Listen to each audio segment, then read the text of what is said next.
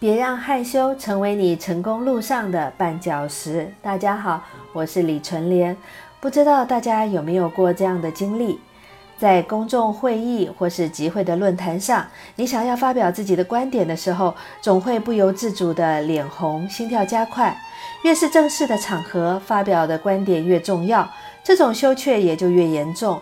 以至于你会慢慢的避免自己出现这样的情况，减少发言的机会，得过且过，也就变得越来越没有自信表达了，而成为别人眼中那个害羞的人。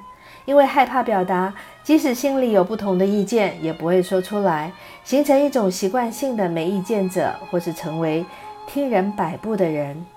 上周会员琪琪来讯就问到了。他很容易紧张，只要在人前讲话就会脸红心跳。有时轮到自己做简报的时候，觉得好像每只眼睛都盯着他看，经常紧张到支支吾吾，手也不自觉地颤抖。结果往往是词不达意，草草了结。平常只要开会或是聚会活动当中，他总是默不作声地坐在角落，能不开口就不开口。久而久之，慢慢就变成团体当中没有意见的那个人，因此他非常的困扰，希望也能克服这种害羞紧张的社交障碍。像他这样的情况，在你我生活当中可以说相当的普遍，很多人可能也曾经属于这类害羞者，但是他在克服了心理障碍之后，而慢慢的走向了善于交际，给人如沐春风的好印象。所以今天我就要来跟大家谈谈有关于害羞这个特质，真的是天生的吗？如果性格当中有害羞的特质，又该如何克服呢？是不是也有精油可以发挥辅助的作用呢？害羞是一种我们很熟悉的心理状态，害羞可能会让人感到不自在，也可能会让人莫名其妙的对别人产生恐惧，严重的时候呢，还会让人变得敏感、神经质。可以说，害羞或多或少都对我们的社交产生了影响。那怎么克服害羞，提升社交能力呢？纵观一些心理学家的一些建议，提出了三步具体的练习方法跟技巧，希望你能照着逐步改变羞怯，变得大胆，敢于发表自己的意见。第一步，重新认识自己。想要了解自己，可以先问自己几个问题：第一，你给人是一种什么样的形象？第二，这种形象是你有意识的塑造的吗？第三，当遇到好。情的时候，你觉得是因为运气还是因为努力呢？除了这几个问题之外，你还可以通过下面的方法进行审视自己的想法跟感觉，回忆童年时光、父母以及他人对你的影响，思考生活当中什么是重要的，什么是不重要的。这些练习的目的呢，是要提高你的自我意识，以便做出积极的改变。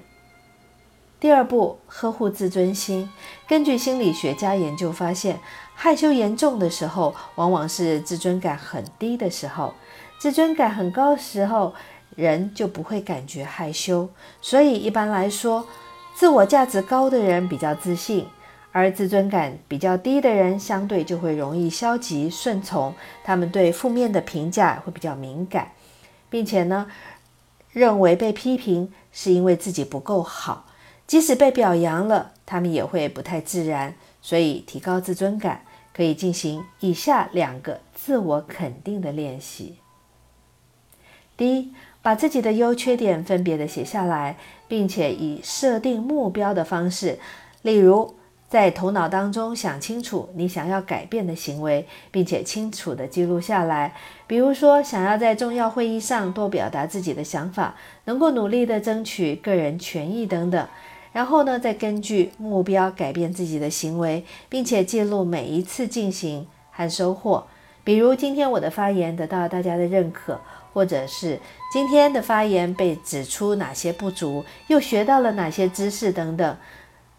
只有从行为上的改变，才能够真正的克服羞怯。第二个，回顾过去，利用七轮精油当中代表自我意识与个人力量的。太阳神经轮精油来进行冥想与回顾。